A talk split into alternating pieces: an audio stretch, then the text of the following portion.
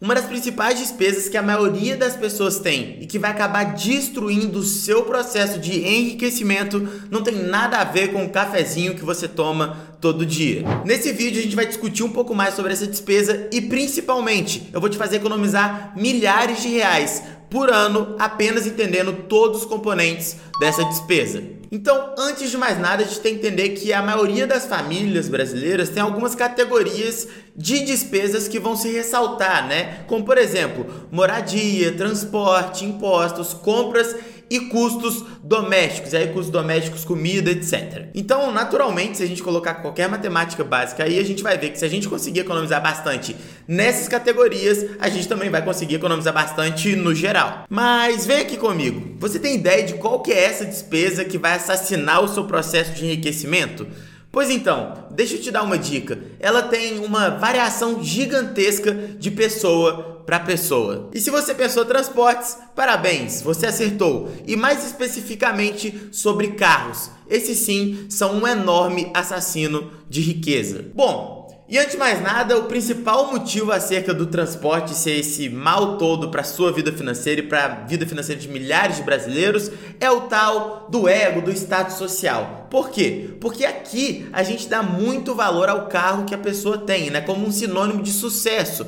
Então isso faz com que diversas e diversas pessoas acabem gastando mais do que deveriam ou até mesmo do que poderiam gastar com veículos, justamente por ser esse sinônimo de status social. Então a gente avalia o sucesso financeiro, o sucesso profissional de uma pessoa de acordo com o veículo dela. Isso naturalmente tem um impacto gigantesco na vida financeira de diversas pessoas. E é por isso que muitas vezes as pessoas acabam cometendo loucuras para comprar um carro que elas julgam ser o adequado para encaixar na sua vida e na sociedade, por aí vai. Mas esse assunto vai muito além do status social. Eu já dei diversas consultorias financeiras para várias e várias pessoas e, obviamente, eu já vi muito isso acontecer da pessoa comprar um carro que ela não deveria ter comprado e principalmente financiado. Daqui a pouco a gente fala mais sobre isso.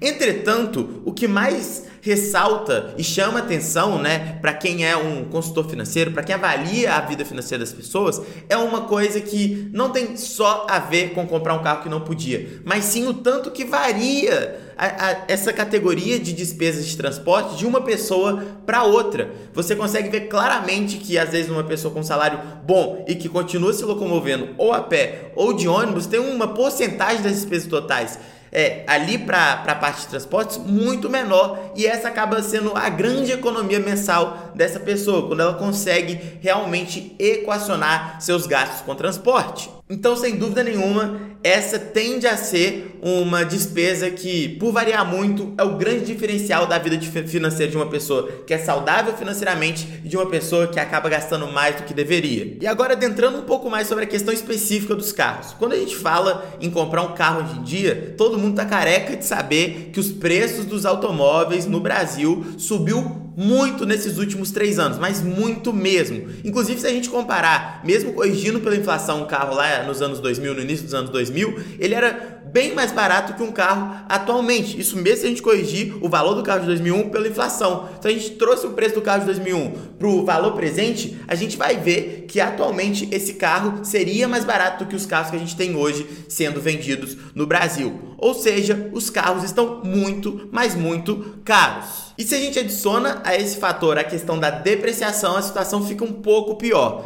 O que, é depreciação, né, gente? É o conceito mais básico que, que a gente tem que tratar quando o assunto são veículos, né? Que é o seguinte: você compra um carro, ele sai da concessionária, salvo em raras exceções, valendo menos do que você pagou. Então você nem andou com o carro, saiu com, dele, com ele da concessionária já está valendo menos. Por quê? Existe o processo de depreciação, que o tempo vai passando, esse processo ainda vai ser mais acentuado. Porque eu vou gastar mais o carro, vou andar mais com ele, naturalmente ele vai ter um valor menor a cada quilômetro que eu ando com ele. E além disso, simplesmente pelo tempo passar, você já tem esse fator depreciação. Então não tem só a ver com o carro ter algum tipo de deterioração. Não, o, o próprio fator tempo joga contra no quesito depreciação, porque os carros saem de moda, etc, etc. Então, por mais que ele funcione perfeitamente, isso agrega algum tipo de valor para ele, não é só isso que conta para desvalorização do preço do seu carro ao longo do tempo. Só o, o simples do tempo passar, né, já é um fator que vai fazer com que o seu carro valha menos. Então é justamente por isso que todo mundo fala por aí, fala corretamente, que financeiramente não vale a pena comprar um carro zero.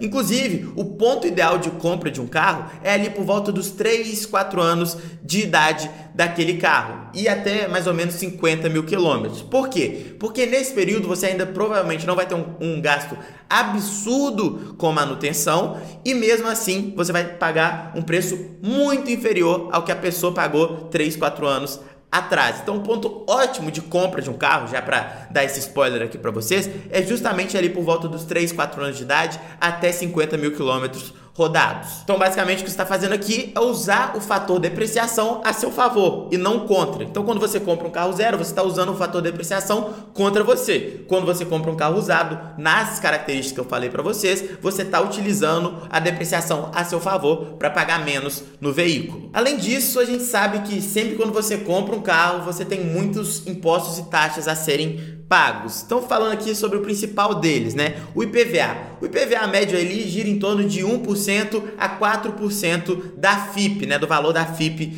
do veículo. Então, assim, é, já é um gasto, digamos, bem robusto. Inclusive, pode até chegar em alguns casos a 6% da, da FIP. É bastante coisa. E além disso, a gente também pode afirmar que quanto mais novo o carro, mais IPVA você vai acabar pagando, porque é da FIP. E a FIP, quanto mais o, o tempo passa, o valor do seu carro diminui lá na tabela FIP. Então, se você comprou o carro hoje, o maior IPVA que você vai pagar vai ser no primeiro ano. Então, se você compra o seu carro, esse carro, depois de 3, 4 anos do nascimento dele, isso significa que também você vai acabar economizando, de certa maneira, no IPVA, já que você não vai pagar aquele, o, os primeiros anos, que são os anos mais caros do IPVA. Além disso, o erro mais comum de todos, que é o tal do financiamento de veículos. É a coisa mais comum no Brasil. Se você for entrevistar as pessoas na rua aí e perguntar se o carro foi financiado, 90% das pessoas vai falar que sim, que foi financiado, né? E aí muitas pessoas acabam confundindo os conceitos. Por quê? Porque o financiamento, normalmente o financiamento de um carro, né, funciona com você pagando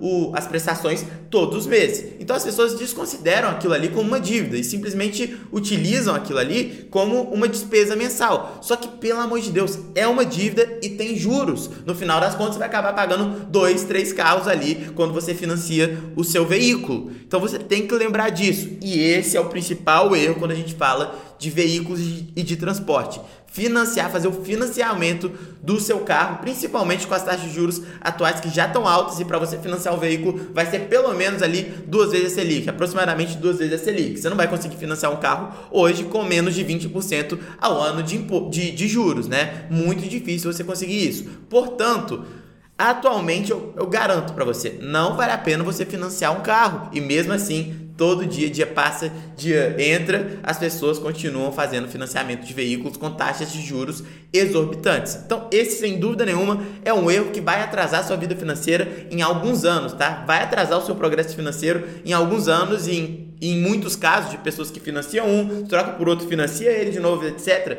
vai literalmente assassinar o seu progresso financeiro. Isso vai ser um, um atraso gigantesco. Então a analogia que eu costumo fazer é que em 99% dos casos, comprar um carro financiado é loucura. É tipo começar um, um jogo de futebol 5 a 0 para outro time. Não, não faz sentido, né? E você ainda vai lá e adiciona o custo de oportunidade nessa equação que a gente vai conversar daqui a pouco. É como se a partida estivesse começando 10 10 a 0 para outro time. Não faz sentido. E a melhor alternativa para você sair desse dilema é justamente, além de você comprar um carro usado em boas condições e naquelas condições que a gente já conversou, é ir economizando no seu dia a dia para que você consiga, se for necessário, comprar um carro à vista tá bom? Inclusive é por isso que a gente tem o um planejamento financeiro 3D, é onde você pode utilizar no seu celular, no tablet e também no seu computador para que você vai literalmente controlando todos os seus gastos, despesas e investimentos da maneira mais simples possível, tá bom? Então você vai acompanhando tudo e você vai conseguir entender para onde está indo o seu dinheiro e principalmente como economizar. Então, primeiro link aqui na descrição, vamos continuar com o vídeo. Além disso, a gente tem um dos principais custos quando você já tem um carro, que é o tal do combustível, né? Gente, eu não vejo um cenário em que o combustível vai diminuir de preço, tá? Isso aí eu definitivamente não vejo. Se a gente for comparar o preço do combustível também, da mesma coisa que a gente fez com os carros, lá nos anos 2000, e adicionar inflação nesse preço, você vai ver que mesmo assim estaria mais barato do que é hoje. Ou seja, mesmo o valor real dos combustíveis só aumenta, eu acho que essa é a tendência natural, até mesmo pela questão da escassez, etc, etc. Então é razoável a gente afirmar que o preço dos combustíveis só aumenta, ou seja, jogando contra você também, tá? E outra coisa, a regra do etanol, isso aqui também é muito importante para falar para todo mundo que tem carro. É simples. Você vai pegar o preço do litro do, do álcool e vai dividir pelo preço do litro da gasolina. Se o resultado for menor ou igual a 0,7, o álcool é o recomendado para você abastecer. Vai ser mais barato, obviamente, se o seu carro for flex, tá bom? Então essa é uma conta também que você tem que fazer e vai te economizar dinheiro ao longo do tempo, justamente porque combustíveis são uma das principais despesas com o seu carro. E além disso, para você fazer a conta antes de comprar, é bem simples, né? Você vai fazer ali um cálculo aproximado de quanto você anda em quilometragem por mês e você vai multiplicar por 12 para saber do ano. E depois você vai ver a eficiência média do veículo que você está querendo comprar, tá bom? Você pode consultar a Inmetro, você vai ver essa eficiência em quilômetro por litro, obviamente. Depois disso, você vai simplesmente pegar a quilometragem total do ano e dividir pela eficiência média do veículo que você está procurando saber mais para eventualmente comprar. Por fim, você vai multiplicar esse resultado pelo preço médio do combustível. E aí, gente, é fundamental que você faça essa conta antes de comprar qualquer carro. Por quê? Porque às vezes um carro é 3 mil reais mais caro do que outro, só que ele tem uma eficiência melhor. Então você tem que colocar isso na ponta do lápis para você ver qual carro vale mais ou menos a pena. Isso é uma questão, obviamente, que é fundamental para você no seu processo de decisão de compra de veículo. E é claro que nós temos que falar sobre seguros, né, gente? Então, Seguro que eu sempre costumo falar para as pessoas é o seguinte: cuidado na renovação. Cuidado para ficar renovando o seu seguro com a mesma seguradora. Porque como é que funciona essa questão? Né? O mercado de seguradoras fica uma seguradora querendo é, pegar o cliente da outra. Né? Então, quando você troca a sua seguradora, normalmente você troca por causa de uma taxa melhor. Então, a seguradora está querendo ganhar mercado, está querendo pegar cliente de outra seguradora. Na primeira oferta que eles te dão para você migrar de seguradora, o que, que eles fazem? Eles te dão o menor preço possível. Por quê? Porque eles sabem que eles vão ganhar de verdade nas renovações, aumentando os preços. Então eles basicamente dão aquela primeira, aquele primeiro ano de seguro para ir ganhando depois. Então o cuidado que você tem que ter no seguro é sempre na renovação. Quando você for renovar, não renova de bate pronto com a seguradora, não. Vai pesquisar um pouco mais, vai, vai é, procurar com outros corretores, vai fazer essa, essa, esse cálculo, porque vai te dar uma diferença gigantesca. As seguradoras sabem que ganham dinheiro na renovação e não no primeiro ano de seguro, tá? Então você tem que saber de, de, desse artifício deles, justamente para não cair nisso de ficar pagando cada vez mais caro no seguro, sendo que você poderia renegociar ou, re, ou negociar com outras seguradoras um preço melhor para o seu seguro. E isso aqui também, gente, para ser bem sincero, vale para absolutamente tudo, tá? Se você ligar para provedor de TV a cabo, para seu, para sua operadora de telefone móvel, para tudo isso, se você renegociar todos os anos, você vai sair na vantagem, porque eles sabem que a renovação automática é aquele cliente mais desleixado, tá, né? Então vai aumentando os preços. Então sempre ligue antes de fazer aquela renovação anual, seja TV a cabo, seja telefone celular, seja qualquer coisa desse, desse tipo, ligue e renegocie, ou, ou até mesmo saia e abra a sua conta com uma outra empresa, porque a primeira é, o primeiro contrato do primeiro ano vai ser sempre o melhor. Por quê? Porque existe essa briga no mercado. As pessoas estão querendo, as empresas estão querendo atrair clientes de outras companhias e para isso dão as melhores condições naquele primeiro ano. Aquela famosa promoção que tem aquele asterisco, né? No primeiro ano, apenas no primeiro ano, apenas nos seis primeiros meses, etc. Então, jogue com isso a seu favor e sempre renegocie essas despesas que vão ser anuais, principalmente. Além disso, a gente sabe que tem a famosa questão também da manutenção e dos reparos. E aí é uma questão muito polêmica, tá, gente? O que eu posso te falar? Muitas pessoas acabam economizando muito nesse aspecto sabendo o básico sobre carros, tá? Então, por exemplo, trocar óleo. Você não precisa pagar 100 reais para um cara trocar seu óleo. Né? Então, se você souber fazer o básico, você acaba naturalmente também gastando menos com seu veículo. Mas eu vou além. Quando a gente fala de reparo e manutenção, a gente também costuma dar muito valor ao reparo da concessionária, o que é verdade. Isso principalmente para a revenda do carro é muito útil que ali os primeiros três anos você tem a verificação de que você fez a revisão na concessionária. Entretanto, você não precisa fazer tudo com eles, trocar o óleo, fazer as coisas mais básicas com eles. Vocês podem fazer em outro, em outros lugares, em uma mecânica de confiança tá bom? Você pode ir lá na concessionária só para eles te darem o aval de que o carro tá tudo certo e fazer a troca de outras questões relacionadas ao veículo em outro lugar, em uma, em uma concessionária ou uma mecânica, né, da sua confiança. Isso também é uma ótima dica. E também vamos falar aqui sobre o custo de oportunidade. O que é o tal do custo de oportunidade? Sempre que você aloca um capital em alguma coisa, significa que você está deixando de alocar o capital em outra coisa. Vamos supor, eu só tenho 50 mil. Se eu decido pegar esses 50 mil e colocar e comprar um carro, isso significa que eu poderia ter é, feito uma reforma na minha casa, isso significa que eu poderia ter investido, isso significa que eu poderia ter comprado não sei o que, feito uma viagem, etc. Então, sempre quando você gasta o dinheiro com alguma coisa, você está deixando de gastar um, esse mesmo dinheiro com outra coisa. Então, quando a gente faz esse cálculo e pensa no seguinte, é, ah, e se eu tivesse investindo esse dinheiro que eu utilizei para comprar um carro? Aí você vai ver que a coisa é louca, né? O financiamento começa a ficar pior ainda se você coloca o fator do custo de oportunidade é, na, na sua equação, né? Porque é o seguinte, vamos supor que você invista hoje num, num título de renda fixa, num CDB pré-fixado em 3% ao ano, coisa que a gente tem no mercado. Significa que ali em 7 anos você vai ter dobrado o seu dinheiro aproximadamente. Em 7, 8 anos você vai ter dobrado o seu dinheiro. Ou seja, em 7 anos eu poderia ter 100 mil reais. Tenho 50 reais para comprar um carro. Ao invés de comprar o carro, vou lá e invisto esse dinheiro. Daqui a 7, 8 anos eu vou ter dobrado esse dinheiro. Então você perceba, né? Você teria comprado